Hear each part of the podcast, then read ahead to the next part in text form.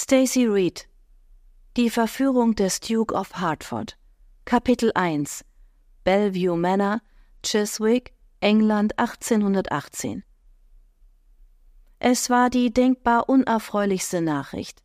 Elliot George Ashbrook, der neunte Duke of Hertford, wollte heiraten oder zumindest kundtun, dass er gedachte, eine Familie zu gründen.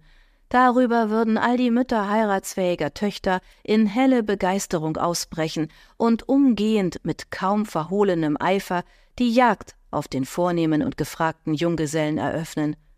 Monatelang käme die Gerüchteküche der feinen Gesellschaft nicht zur Ruhe, und in allen Zeitungen wäre dieser unerwartete Schritt des Dukes ein Thema, denn bisher galt er in den besseren Kreisen als ausgemachter Lebemann und Wüstling. Miss Emma Amelia Fitzgerald presste eine Faust gegen ihre Brust, als könnte sie damit den Schmerz lindern, der plötzlich ihr Herz erfüllte. Elliot wollte auf Brautschau gehen. Sie war im Begriff gewesen, an die Tür zum Arbeitszimmer zu klopfen, doch nun ließ sie die Hand sinken. Zuerst musste sie ihre Fassung wiedererlangen, bevor sie ihrem Bruder und seinem Gast unter die Augen trat. Auf keinen Fall sollte der Duke die Tränen in ihren Augen sehen oder den Schmerz auf ihren Zügen, die allgemein als ausdrucksvoll bezeichnet wurden. Schließlich war sie es gewesen, die vor mehreren Jahren seinen Heiratsantrag abgelehnt hatte. Obwohl sie ihre damalige Entscheidung nicht bereute und ihre gegenwärtige Situation bedenken musste, wünschte sie sich insgeheim, er möge seinen Antrag wiederholen. Denn das war nie geschehen, und ihr Stolz, ihre Zweifel und Furcht hatten sie davon abgehalten, auf ihn zuzugehen. So waren die Jahre vergangen, acht, um genau zu sein, und sie musste davon ausgehen, dass er sie wegen ihrer Verletzungen als Ehefrau für untauglich hielt. Ich wusste gar nicht, dass du solide werden willst, sagte ihr Bruder Anthony Fitzgerald soeben im Arbeitszimmer. Ich dachte, dafür sei dir deine Freiheit viel zu wichtig. Ich glaube, es wird Zeit, erwiderte Elliot in leicht affektiertem Ton. Schließlich bin ich 29 und ich werde auch nicht jünger. Ich werde meine Absichten auf Lady Wilds Ball in zwei Wochen bekannt geben. Seit fast einem halben Jahr hatte sich Elliot nicht mehr in Bellevue Manor sehen lassen, und Emma, die noch immer vor der Tür stand, fand, dass seine Stimme voller, tiefer und selbstbewusster klang. Sie hörte das ungläubige Schnauben ihres Bruders. Du meinst es wirklich ernst? Ich kann es kaum glauben. In den vergangenen Jahren hast du dich wie ein eingefleischter Lebemann benommen. Die gute Gesellschaft wird schockiert und begeistert zugleich sein. Hast du jemand Bestimmten im Auge? Der Duke dachte nach. Vielleicht Lady Sutton, sagte er schließlich. Sie scheint mir die geschliffenste Debütantin in dieser Saison zu sein. Ich hatte das Vergnügen, mit ihr zu tanzen und fand sie recht angenehm und intelligent. Und nicht zu vergessen, strahlend schön und makellos. Makellos. Genau das, was Emma nach ihrem schrecklichen Kutschenunfall nicht mehr war. Ihr Bruder machte sich deswegen immer noch Vorwürfe, weil ihre Aussichten auf eine vorteilhafte Heirat dadurch gesunken waren, und weil der Unfall ihr den Mann genommen hatte, den sie geliebt hatte und, wie sie zugeben musste, noch immer liebte.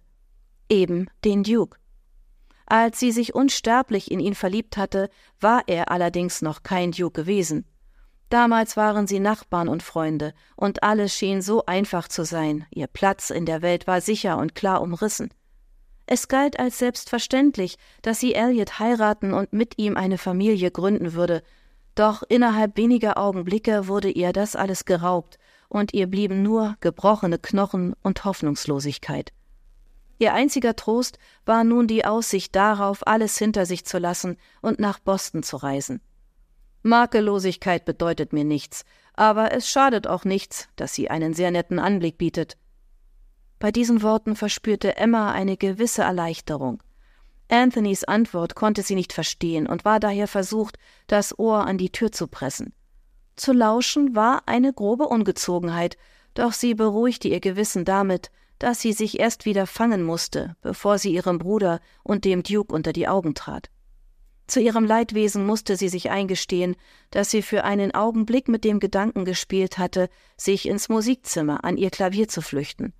Doch ein Feigling war sie noch nie gewesen und würde angesichts dieser entscheidenden Begegnung auch nicht damit anfangen. Sehen wir uns nächste Woche auf Lady Waverleys Hausparty? fragte Elliot. Emma erstarrte.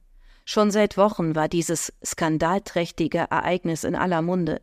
Die jährlichen Hauspartys und Maskenbälle der Comtesse waren berühmt, berüchtigt. Und nur die verruchtesten Lebemänner und die anrüchigsten Frauen nahmen daran teil.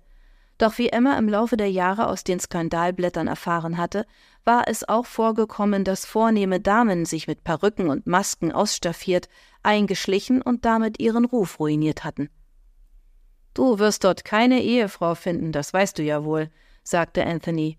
Sein Freund lachte leise. Dort geht's mir nur ums Vergnügen, raunte er mit betont verruchter Stimme. Die Partys der Comtesse sind immer ein Spaß, und bevor ich meine Heiratsabsichten verkünde, will ich mir noch ein, zwei willige Damen gönnen. Ein, zwei willige Damen? Der Duke war wirklich durch und durch verdorben. Aber der beste Freund ihres Bruders und der Mann, den Emma noch immer von ganzem Herzen liebte. Wozu die Mühe? Letztes Jahr hast du den Maskenball noch nicht einmal mit einer Dame am Arm verlassen, wenn ich mich recht entsinne, und die beiden Jahre davor auch nicht. Der Duke brummte unwillig. Dieses Jahr werden bestimmt genügend abenteuerlustige Schönheiten dort sein, die meinem erlesenen Geschmack entsprechen. Sie hörte das Klirren von Gläsern. Wie geht es Emma? Sie erschrak, als sie ihren Namen hörte will immer noch nicht heiraten und stattdessen eine ausgedehnte Reise nach Amerika machen. Ich weiß nicht, was sie in dieses unzivilisierte Land zieht. In der eintretenden Stille hob Emma erneut die Hand, um an die Tür zu klopfen, strich jedoch stattdessen über ihr Tageskleid aus hellblauem Mousselin, als wollte sie nicht vorhandene Falten glätten.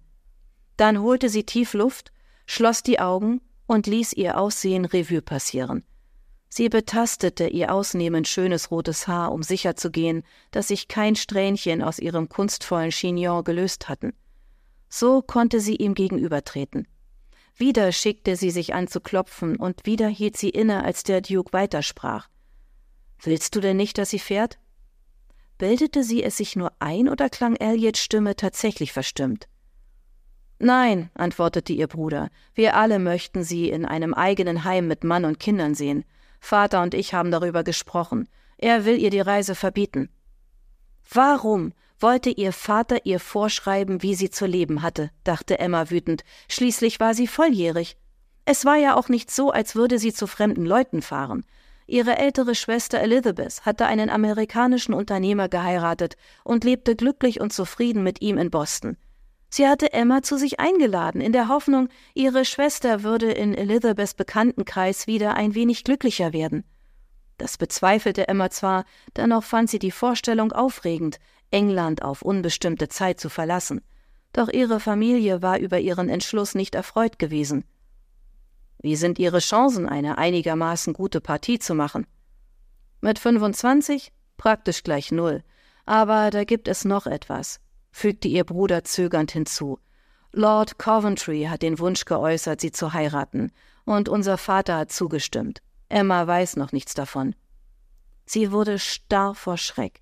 Diese Ungeheuerlichkeit war tatsächlich neu für sie.